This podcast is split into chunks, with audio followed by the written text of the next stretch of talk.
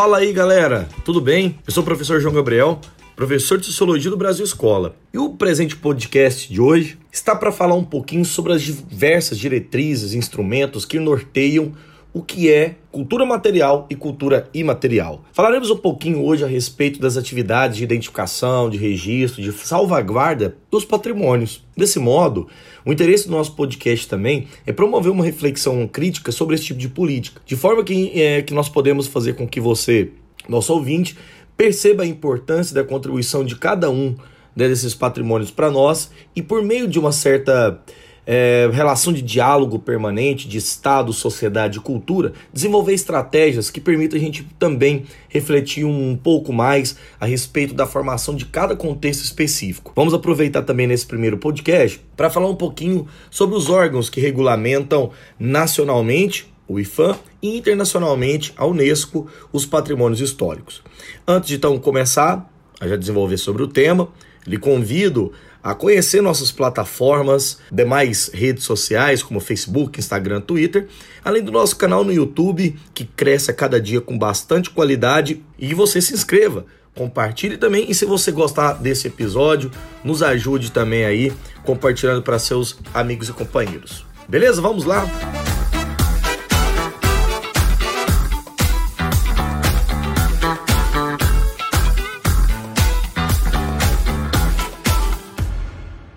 Lugar, para nós começarmos aqui o nosso diálogo, é preciso é, dizer que o Brasil, desde a Constituição Federal, inclusive no seu artigo 216, entende cultura como todas as ações né, humanas que por mais é, e por meio das quais os povos né, expressam suas formas de fazer, criar e viver. Inclusive a Constituição diz assim exatamente, né? Cultura pode ser entendido como formas de criar, fazer e viver. A cultura engloba tanto a linguagem como as, como as pessoas se comunicam, contam suas histórias, fazem seus poemas, é, também como a, a forma como as pessoas constroem suas casas, preparam seus alimentos, rezam, fazem festas. Enfim, as crenças, as visões de mundo, uh, os saberes, os fazeres, tudo isso engloba a cultura. Trata, portanto, de um processo muito dinâmico de transmissão, né? Às vezes de geração em geração, de práticas, de sentidos, de valores, que vão se criando e recriando, ou são criados e recriados ao longo do tempo, né? No tempo presente, inclusive na busca de mudanças ao longo de pequenos ou grandes problemas que nós vamos encontrando ao longo da nossa existência. As pessoas fazem parte, é, dentro de uma sociedade, de diferentes grupos sociais, né? cujo alcance pode ser ou até não ser local. Vamos imaginar o grupo da igreja, uh, fundadores da cidade, comerciantes, mulheres, né? entre outros. Assim, durante toda a nossa vida, as pessoas constroem suas identidades culturais. Ou seja, ao se relacionarem umas às outras, vão construindo com os outros seres humanos diferentes formas de relação que elas vão se identificando em determinados contextos e situações. A identidade de uma pessoa, nós podemos dizer assim, que ela é formada por uma base com muitos fatores né? Sua história de vida, a história de sua família, o lugar de onde veio, onde mora, o jeito como se organiza no mundo, como fala e se expressa, enfim, tudo aquilo que torna única e é diferente dos demais. Algo semelhante acontece também com esses grupos sociais, né? As pessoas de cada grupo social compartilham histórias e memórias coletivas, visões de mundo, modos de organização social que são tipicamente próprios. Ou seja, as pessoas estão ligadas por um passado comum e por uma mesma língua, uh, por exemplo, costumes, crenças, saberes comuns, coletivamente e, e sempre partilhados. Né? A cultura e a memória são elementos que fazem com que as pessoas se identifiquem umas com as outras é, e ao mesmo tempo se reconheçam que elas partilham vários traços em comuns. Nesse sentido, a gente fala de identidade cultural de um grupo social. Vou dar um exemplo aqui comum, é, só para a gente entender. Quando alguém, por exemplo, se identifica como Guarani, né, como o povo guarani, por exemplo, é que esse indivíduo apresenta uma série de características desse povo indígena, como o jeito de falar, como o uso de adereços, pinturas no corpo, né, o modo de construir suas casas, as formas de celebrar, de narrar os mitos que são contadas pelos mais velhos, etc. No Brasil, por exemplo, existem mais de 220 povos indígenas diferentes, com costumes, tradições, línguas e histórias muito distintas. Então, quanto mais se conhece e aprende sobre esses povos, mais se aprende a identificar e valorizar as diferenças entre eles. Então, nem sempre as, as pessoas falam tão claramente sobre a sua identidade, né? Não porque tenham vergonha, mas também não se sintam tão identificados com os aspectos da sua cultura. É que para elas tudo que é vivido de forma do dia a dia, né? Entende? Do, do ponto de vista do natural, do, natural né? do cotidiano, às vezes são regadas de muito preconceito de outros indivíduos que não as conhecem. Então elas não se sentem nessa necessidade de se anunciar, ou seja, não se sentem no orgulho de apresentar suas culturas e suas diferenciações. E o que torna, na verdade, nós diferentes uns dos outros, às vezes pode ser conhecido nas coisas mais simples, como nas maneiras de fazer comida, nas maneiras como a gente olha para o outro, como a gente se veste, uma maneira como a gente pode então contar uma certa história sobre a nossa vida, inclusive sobre o nosso próprio sotaque. Então, o modo de ser das pessoas, a sua cultura, vai muito além das aparências que a gente reconhece. E é por isso que é preciso reconhecer que no Brasil, por ser um país de uma grande diversidade cultural, isso ocorre e diversamente na nossa história, vários grupos étnicos sociais precisam das proteções de suas culturas. Justamente por ser violados sobre vários aspectos historicamente, há, uma necessidade muito clara de proteção a essas culturas. Por exemplo, povos indígenas, povos africanos, povos árabes, populações ciganas, populações judias, por exemplo, trouxeram muitos muitos modos de ser, suas visões de mundo, suas memórias, mas ao longo do tempo foram transformadas e ao mesmo tempo relegadas a um segundo plano, através dos preconceitos e das formas de violência.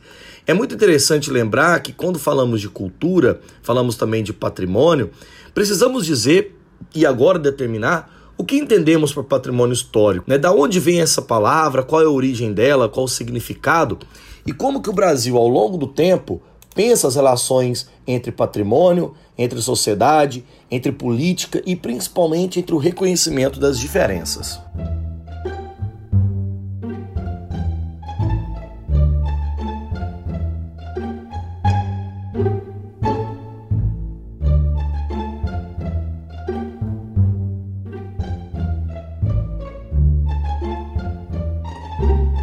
Onde vem a necessidade de tornar essas partes, essas culturas, essas formações dos povos um patrimônio. Primeiramente, vamos entender: patrimônio, o termo patrimônio, vem do pater, né, do latim, que se traduz para pai. Tem origem né, na língua latina, uma língua que hoje é morta, né, mas que deu origem à língua portuguesa.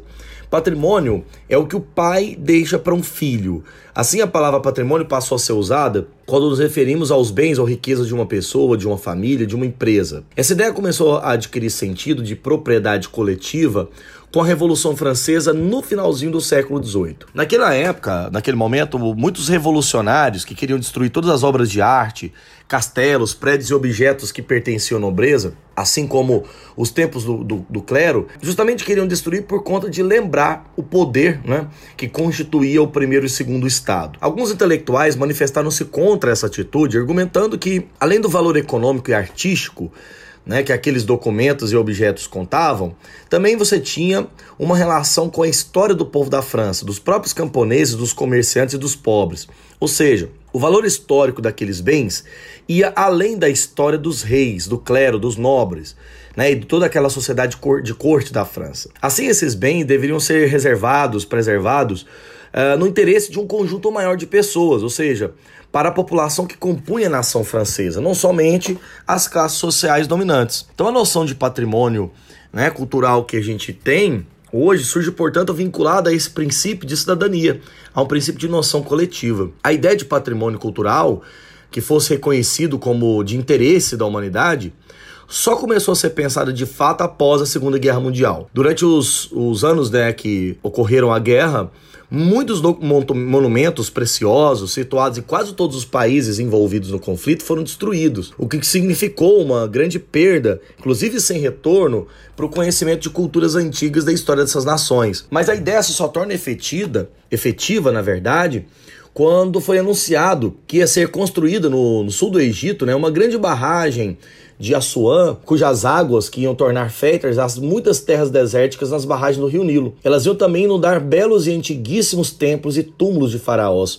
Ou seja, como o governo egípcio não tinha condições de financiar sozinho a transposição né, desses bens históricos para outro local próximo, o ministro da, da Cultura na França, o escritor uh, André Moreau, lançou um apelo para a comunidade internacional dizendo que aqueles bens culturais não pertenciam apenas ao Egito, mas que faziam parte né, de uma história da cultura da humanidade, portanto, uma espécie de patrimônio da humanidade, e que, portanto, era de responsabilidade de todos os países contribuíram para contribuírem para salvaguardar, para proteger, para guardar esses bens. Esse apelo na época, ele foi extremamente aceito pela UNESCO, né, um órgão das Nações Unidas, da ONU, que coordenou os esforços para ter essa ação. E a partir desse momento, a partir daí foi elaborada a chamada Convenção para a Proteção do Patrimônio é, Mundial, Cultural e Natural, no ano de 1972, e criada uma lista do patrimônio mundial. Para vocês terem uma ideia, hoje há mais de mil bens inscritos nessa lista. No entanto, com o passar do, dos anos,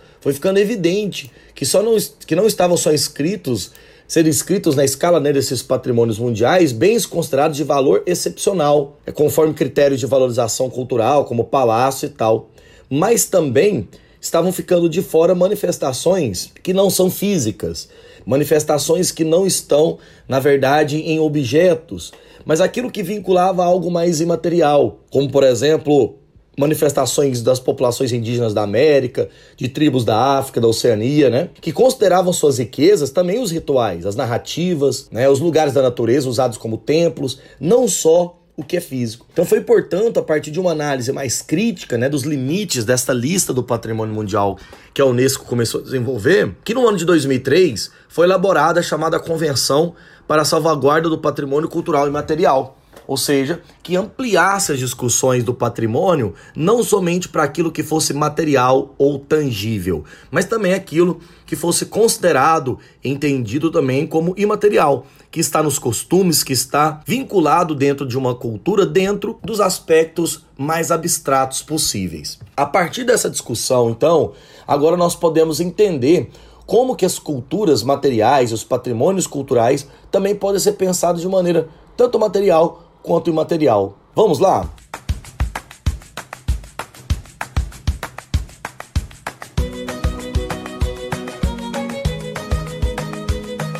Em uma famosa obra de sociologia, inclusive de introdução, né, para você aí, aluno do professor Sebastião Villanova, o título do livro, inclusive, é Introdução à Sociologia, é, ele usa a, a uma definição importante sobre cultura material e imaterial que eu gosto bastante. Para distinguir cultura imaterial, a gente pode utilizar de dois setores, né? Cultura. A cultura do campo espiritual ou não material, nesse caso imaterial, e o da cultura material, tangível. A cultura não material é, compreende como expressão, até como a expressão mostra, né? O domínio das ideias, campo da ética, as crenças, os costumes, as técnicas, uh, valores, normas, enfim. A cultura material é constituída dos artefatos e objetos que, do ponto de vista é, geral, formam uma cultura. Vamos imaginar aqui um, um machado, né, realizado com uma lasca de pedra presa por cipós, né? Vamos pegar aqui uma coisa bem rudimentar, né, de uma cultura não letrada, por exemplo, é a expressão de uma cultura material. Um avião da nossa sociedade é componente de uma cultura material da nossa cultura também, só que de uma cultura letrada. A distinção entre cultura material e não material deve ser encarada como uma classificação puramente nominal, ou seja, apenas para fins analíticos pois na realidade é, elas são domínios interdependentes de uma cultura total. Vou pegar o caso do violino. O violino, por exemplo, é um instrumento da cultura material. Não poderia ter sido desenvolvido sem o conhecimento científico dos fenômenos físicos. Ou seja, todo artefato ele está sempre ligado, né, em sua origem, a algum tipo de ideia. Não só algum conhecimento que possibilite o desenvolvimento de técnicas de transformação da natureza, mas também a valores, inclusive os estéticos. Portanto, a fabricação de uma cadeira, por exemplo, está condicionada não somente pelos conhecimentos que tornam possíveis a transformação da madeira, se a cadeira for de madeira mesmo, mas também das noções de beleza, de equilíbrio, né? as noções de forma, inclusive é, conhecimentos matemáticos né, de uma cultura. Então, as transformações as criações materiais dos homens, quando são incorporadas à vida social, tendem a afetar o modo de pensar, os valores, as ideias dos homens, ao respeito né, de si mesmo, de sua sociedade e tal. Portanto, quando pensamos em diferença entre patrimônio material e imaterial, é apenas, apenas ou apenas fundamentalmente do ponto de vista analítico, justamente para a gente poder, poder pensar de modo didático. Mas eles derivam, antes de mais nada, de um fenômeno único e no mesmo processo histórico. Então, quando pensamos a respeito das culturas materiais, é preciso até entender que é uma espécie de cuidado, né? É, mas é um cuidado do que é nosso, porque aquilo que é coletivamente associado a uma memória. Então, quando a gente se sente integrante né, de uma cidade, de uma comunidade, nós sentimos também integrantes aos valores e as referências que a gente tem naquela cultura. Essas referências são chamadas de bens culturais e podem ser de natureza tanto material quanto imaterial, como nós citamos. Mais uma vez, eu reafirmo que os bens culturais materiais, também chamados de tangíveis, são paisagens naturais, objetos, edifícios, monumentos, documentos, enfim. E os bens imateriais estão relacionados aos saberes, né, às habilidades, às crenças, às práticas e aos modos de ser que os indivíduos têm. Assim, no Brasil, o Instituto do Patrimônio Histórico e Artístico Nacional, o IFAM, trata de preservar o patrimônio cultural tanto de natureza material quanto imaterial. Dentro do IFAM, o Departamento do Patrimônio Material, chamado DPI, como já disse o próprio nome, né, cuida da preservação dos bens culturais de, de natureza imaterial. Ou seja, na preservação desses tipos de bens culturais, importa cuidar dos processos e das práticas, importa valorizar os saberes, valorizar o conhecimento das pessoas não só os conhecimentos acadêmicos, mas importa valorizar os saberes e os conhecimentos populares.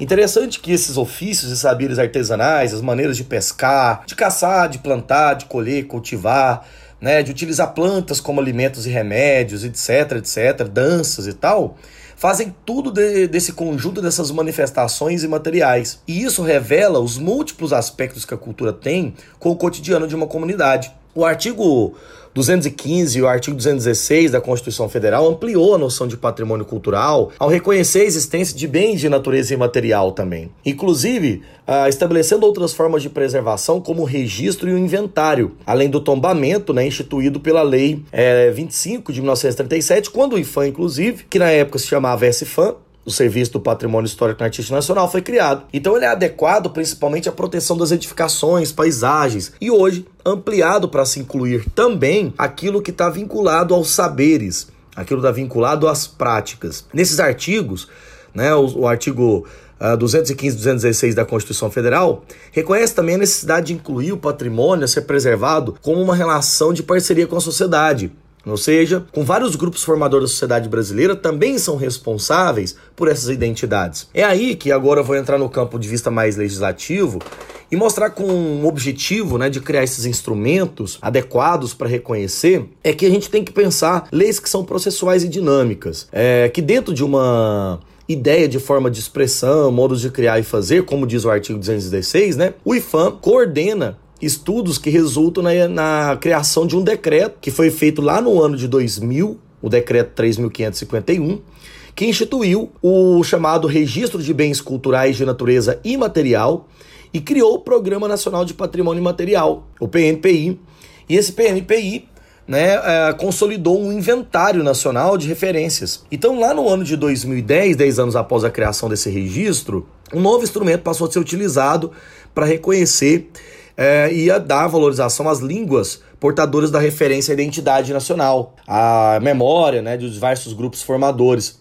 Criou-se o Inventário Nacional da Diversidade Linguística, inclusive no Brasil, né, no ano de 2010, que tem essa intenção. Então, esses inventários nacionais, tanto de referência à cultura, que é o INRC, é um instrumento de reconhecimento de bens culturais. inventário, só para a gente pensar em, em compreender, inventário é fazer um levantamento uma listagem dos bens de uma pessoa. É muito comum quando um indivíduo falece fazer um inventário pós-morte para saber quais são né, todos os bens que aquele indivíduo possui. E quando se trata de falar de inventariar né, os bens culturais de um lugar ou de um grupo social, está se falando em identificar bens culturais que remetem às referências de, de, culturais de um grupo, de um lugar. Então, para que uma pessoa possa preservar, preservar um bem cultural, é importante saber não apenas que ele existe, mas também se manifestar culturalmente e como que aquela prática está associada a uma população local.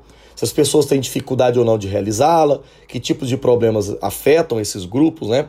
Como que aquela tradição vem sendo transmitida ao longo do tempo, os riscos que ela corre e outros aspectos relativos à sua existência. Então, todas essas informações são importantes para que a gente possa identificar quais são né, os principais problemas que as pessoas enfrentam para manter viva uma manifestação cultural e o que pode ser feito para determinado local para que uma cultura não deixe de existir. Ou seja, o primeiro passo para se preservar alguma cultura é conhecê-la. Então esse inventário criado pelo IFAM né, e pelos órgãos do Ministério da Educação e da Cultura, são bens culturais que possam ser fundamentalmente colocados com um valor muito atribuído aos, aos grupos. Assim, esse trabalho que o IFAM está tá regulamentando, na verdade, porque ele é um processo, né? Ele serve para documentar e identificar problemas e as soluções para as nossas manifestações culturais. Para nós caminharmos para o final desse episódio, eu gostaria só de é, relembrá-los aqui a respeito de alguns exemplos né, que a gente tem dentro dessas condições. Em Vitória, no Espírito Santo, foi reconhecido dentro do livro do registro do IFAM né, o ofício das paneleiras de goiabeiras. Foi o primeiro bem cultural a ser registrado como patrimônio cultural do Brasil no ano de 2002. Alguns registros foram é, produzidos a partir de inventários. Pode-se mencionar, por exemplo, alguns inventários realizados, né, ali no começo dos anos 2000, pelo Centro Nacional de Folclore e tal. Mas esse dado, esse inventário de, né, colocado do ofício das paneleiras, está relacionado não às panelas, mas ao ato de fazer, a tudo que envolve a produção. Dessa mesma forma, o modo de fazer a viola de coxo no Mato Grosso, no Mato Grosso do Sul, né, foi considerado também parte desse patrimônio. Então, o inventário coloca ele lá dentro. Um outro grande exemplo é o Complexo Cultural do Bumba Meu Boi, do Maranhão, né, onde foram registrados a partir de vários inventários. Ou seja, no próprio site do IFAM, www.ifam.gov.br, é possível acessar o banco de dados culturais registrados no Brasil, chamado BCR. E lá a gente vê que nós fomos é, criados, somos parte de uma grande cultura extremamente complexa, extremamente profunda. E é justamente a partir dessa cultura que nós vamos identificar a importância dos patrimônios culturais materiais e imateriais.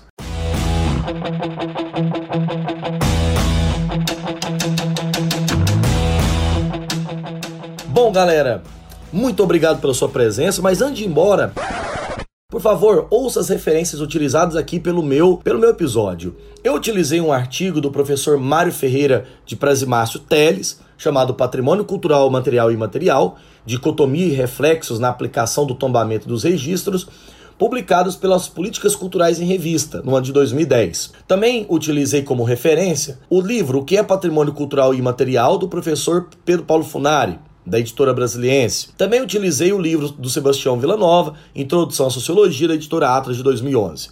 Além disso, algumas cartilhas governamentais, publicadas pelo Unesco e Ministério da Cultura em 2008, Patrimônio Material, Política e Instrumentos de Identificação, Documentação e Salvaguarda, além também do, da recomendação sobre a salvaguarda da cultura tradicional e popular, que foi publicado na 25ª Conferência Geral da Unesco em 89, no ano de Paris. E por fim, a cartilha, considerada importantíssima, Patrimônio Cultural e Material para saber mais, do Instituto Patrimônio Histórico e Artístico Nacional, o IFAM. Agradeço muito a sua presença, a sua audiência e espero que você compartilhe este podcast com os seus amigos. Um grande abraço e até o próximo episódio.